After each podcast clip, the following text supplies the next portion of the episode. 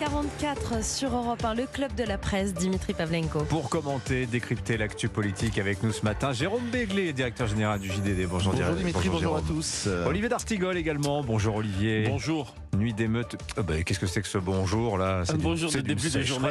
Oui, désolé. Bonjour. Nuit d'émeute, je, vous- je vous charrie Olivier. Nuit d'émeute et de tension à Nanterre. Un, un mineur a été tué hier matin après un refus d'obtempérer. Scène filmée qui a tourné en boucle sur les réseaux sociaux.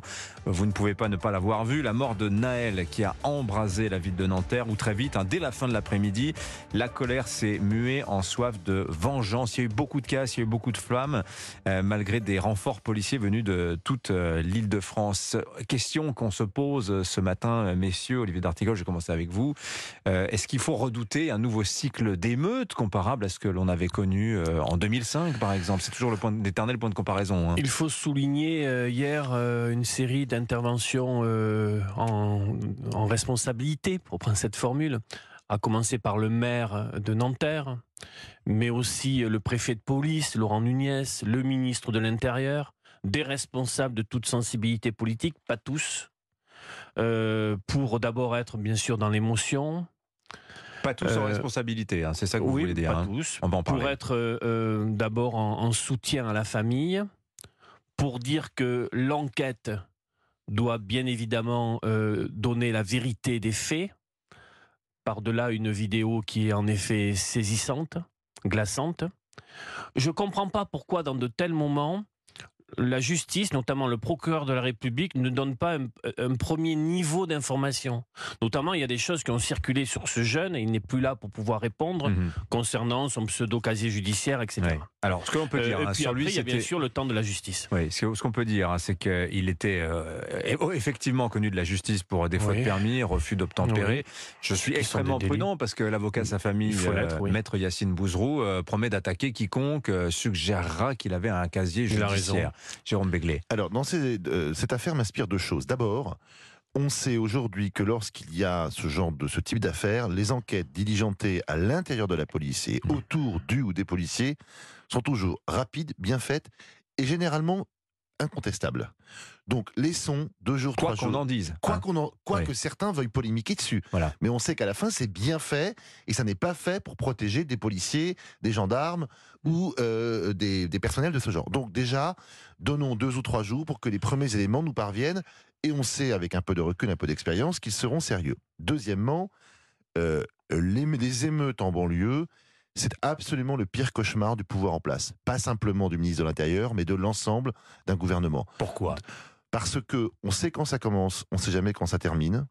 On sait également que euh, les jeunes, parce que ce sont souvent des jeunes qui sont à l'origine de cela, sont extrêmement déterminés et que peuvent surgir euh, de caves ou d'ailleurs des armes euh, dangereuses dont il est toujours très difficile de se défaire et d'interdire l'utilisation.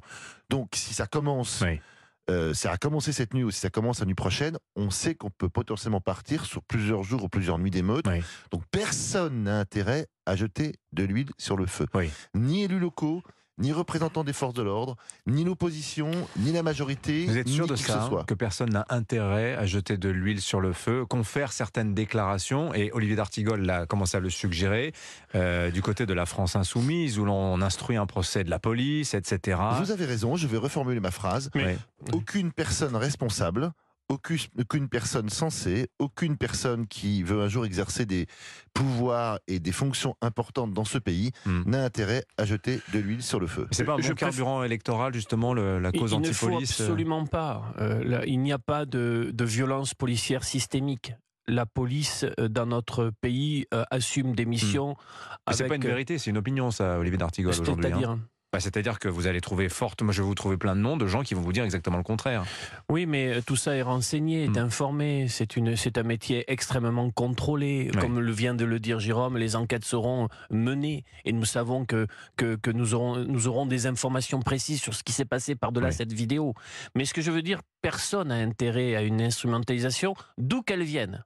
D'un côté, en disant la police se tue, en, présent- en présentant une pseudo-violence systémique. Mais police De décrite l'autre- comme de- une milice de, de classe. hein, de l'autre, quand je lis des tweets, quelques heures, quelques minutes même après la mort, en disant mais ça fait une racaille de moins sur les réseaux sociaux, Hmm. qui, sur ces journées comme hier, sont un cloaque immonde faut quand même aussi le dire, ça, ça, appelle en effet à ce que la parole publique, qu'elle soit médiatique, politique, soit Ouais. au niveau de la situation. Tiens, euh, pièce versée au dossier à propos du cloaque, euh, si je peux me permettre, euh, Olivier D'Artigol. C'était ce matin sur Europe 1. Mathieu Vallet, porte-parole du syndicat indépendant des commissaires de police, que vous connaissez tous les deux, messieurs. Voi- Voici ce qu'il nous disait ce matin sur Europe 1 à 7h10. Cette nuit, sur les réseaux sociaux, ont été diffusées l'identité ainsi que la commune de domiciliation du policier qui a fait en fait ouverture de feu. Et ça, c'est inadmissible. On voit qu'il y a des délinquants qui ont une volonté de mener une vendetta sur ce policier et de remplacer la justice et l'état de droit de notre pays qui devra faire toute la lumière sur ces faits. Comment c'est possible, ça, Jérôme Béglé? Mais il a raison, moi je continue de dire qu'il faut une police beaucoup plus sévère sur les réseaux sociaux et euh, sur les GAFAM. Euh, non Il faut aller au- interdire la circulation de cette vidéo? C'est compliqué. il hein, faut parce la que bloquer. Dès qu'elle est copiée, miroir, etc. Mais il faut la... moi, je, je répète ce que je dis, deux choses. Premièrement, non à des comptes anonymes. Euh, quand on ouvre un compte, on s'appelle Dimitri Pavlenko, on s'appelle Jérôme Béglé, on s'appelle Olivier D'Artigol, on s'appelle pas Fifi33. Voilà, comme ça c'est beaucoup plus simple d'aller récupérer ceux qui ont posté des messages ou des images ou des photos euh, euh, qui sont contraires à la loi, premièrement. Deuxièmement, les hébergeurs doivent être responsables de ce qu'ils hébergent. Un directeur de la publication, un directeur de la rédaction, j'en sais quelque chose. Nous sommes responsables de ce que nous publions dans nos médias respectifs. Mhm. Et je ne comprends pas pourquoi euh, euh, Google, euh, le- de- de- tous les réseaux sociaux auxquels je ne ferai pas d'ailleurs de, de publicité, peuvent librement faire circuler ça et dire bah non c'est pas moi, c'est celui qui a le, le titulaire du compte.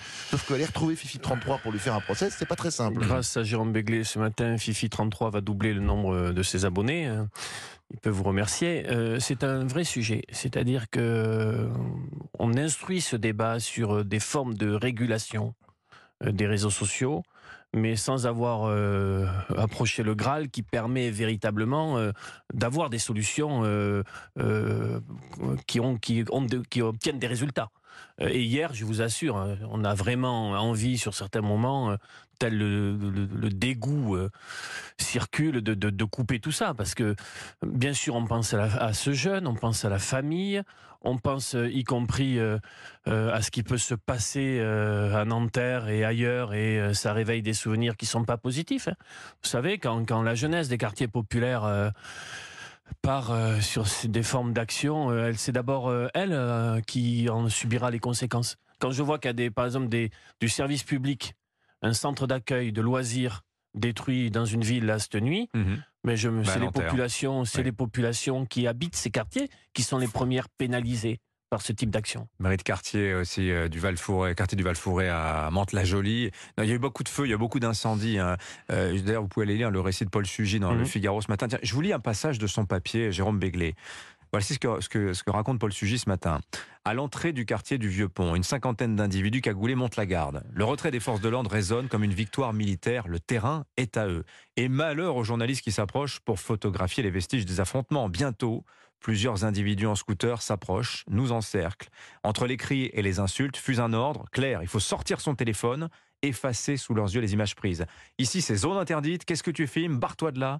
T'es pas chez toi. On s'exécute. Pas le choix. Fin de citation. Ben, c'est connu, ça s'appelle les autres de non-droit, ça s'appelle les territoires perdus de la République, euh, expression je crois de Jean-Pierre Chevènement, ça s'appelle euh, les quartiers avec un Q majuscule. Voilà, je- euh, malheureusement ça n'est pas nouveau. Ce qui m'inquiète, c'est que je ne vois pas de vraie tentative ou de vraie politique pour regagner le terrain perdu. Qu'est-ce qu'on fait Ça s'appelle aussi Bac Nord, mais les policiers euh, ne souhaitent pas qu'on parle de zone de non-droit. Ils continuent à nous dire on peut aller partout. On y Mm. va dans des conditions difficiles. Cette nuit, c'était pas le cas. hein. Oui, oui. Ils ont mais- dû battre, mais euh, bon, c'est important hein. qu'on puisse tenir une- un objectif qui est de dire aucun, aucun territoire n'échappe à la République. Après, oui, c'est une guerre de reconquête.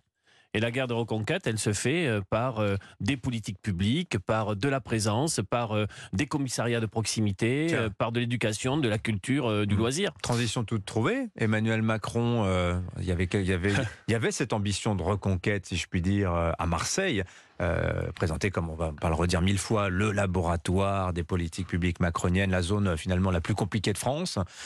Bon, est-ce que c'est de l'argent dans la lutte contre l'insalubrité, euh, des renforts de police, euh, etc. Est-ce que c'est par ces choses-là, Jérôme Béglé, qu'on va parvenir à éviter ce genre de drame? Ben, L'argent euh, est important, je ne vais pas dire nécessaire, mais en tout cas important, si on veut effectivement refaire des quartiers. Souvenez-vous, pour ceux qui connaissent un peu Marseille, il y a 15 ans, le quartier du Panier, c'était un endroit dans lequel on ne mettait pas les pieds. Aujourd'hui, c'est un quartier gentrifié, si Oui. vous me permettez l'expression. Oui. Euh, la rue de la République, qui va en gros du Vieux-Port jusqu'au jusqu'à la Joliette, plus grande artère haussmannienne de France. euh, la- sa dernière partie était euh, pas insalubre, mais en tout cas vidée de ses habitants. Oui. Aujourd'hui, c'est une rue que je qualifierais même de jolie, en tout cas dans sa première partie, et euh, dans laquelle il y a encore quelques commerçants et des gens peuvent habiter. Donc ça n'est pas impossible. Simplement Marseille, on le sait très bien, depuis Gaston Defer, donc ça remonte à un temps, des temps quasi immémoriaux, on a dit ben on va se simplifier la vie, on va faire un pacte avec FO, la CGT, la mairie, euh, des, des, des, des, mairies d'arrondissement à qui on va donner pas mal de pouvoir, et puis chacun va gérer son quartier, et puis bon, moyen d'emmerde. le milieu marseillais aussi. Le milieu marseillais, c'est vrai que quand on parle de Gaston de Fer, faut pas oublier ça, vous avez raison. Et puis, euh, je vais fermer les yeux, et moins j'aurai d'emmerde, mieux ce sera. Euh, au bout d'un moment, ces politiques-là montrent leurs limites, Mm. et Jean-Claude Godin et Benoît Payan, qui ne sont pas exempts de tout reproche, récoltent aussi, aussi ces fruits-là. Olivier Des goûts de- à, à l'Estac, Marseille est une très belle ville avec euh, ô combien des difficultés à gérer. Je, je- je dois dire que je goûte de moins en moins ce Macron euh, circus tour marseillais de 2-3 jours avec des annonces, euh, avec euh, les che- la chemise relevée, avec euh, Oui. un discours, une, une forme d'autosatisfaction de son propre discours devant les acteurs locaux, puis repartant à Paris. Je comprends pas, je, je vois qu'il y a de la communication, mais je pense que maintenant la, la corde est un peu usée. Oui, vous n'y croyez pas. Vous n'y croyez pas. Pas trop, mais après Ouais. vous allez peut-être me, me donner Non, mais- davantage envie d'avoir envie Ah bah, de, ça, mais je, sur les, les- c'est un peu longué là ces trois jours. Voilà Ce que qui est vrai, c'est Ouais. que C'est un format visite d'État, trois jours. Voilà. hein. le, le faire savoir l'emporte un peu sur le savoir-faire. Oui. Jolie formule. Très bien. On va s'arrêter là-dessus. Merci beaucoup, messieurs. Jérôme Béglé, Olivier D'Artigol. Bonne journée à tous À les deux. bientôt. 8h56 sur Europe 1. L'info continue. 18h, vous avez rendez-vous avec Laurence Ferrari pour Punchline. À midi, Romain Desarbres, euh, chez qui vous prenez la parole? 01 39 12. Aidez-moi. Non, 01 80 20 39 20.